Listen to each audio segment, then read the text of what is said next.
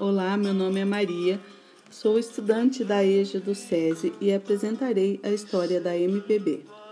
O conceito de MPB nasceu no começo dos anos 60, ancorado em nossos preceitos culturais, artísticos e até mesmo políticos. No entanto, esse mesmo conceito que chegou a rejeitar a guitarra elétrica na música brasileira por ser considerado um estrangeirismo, sofreu muitas modificações ao longo das décadas. Hoje, a ideia do que é música popular brasileira parece ser muito mais ampla. Rica em sonoridade, criatividade e elementos rítmicos, a música brasileira talvez seja uma das mais conhecidas no exterior.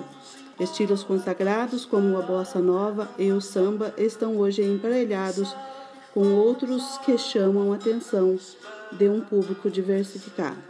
Os principais artistas da época foram Gilberto Gil, Caetano Veloso, Chico Buarque, Tom Jobim, Milton Nascimento, Elis Regina, João Gilberto e outros.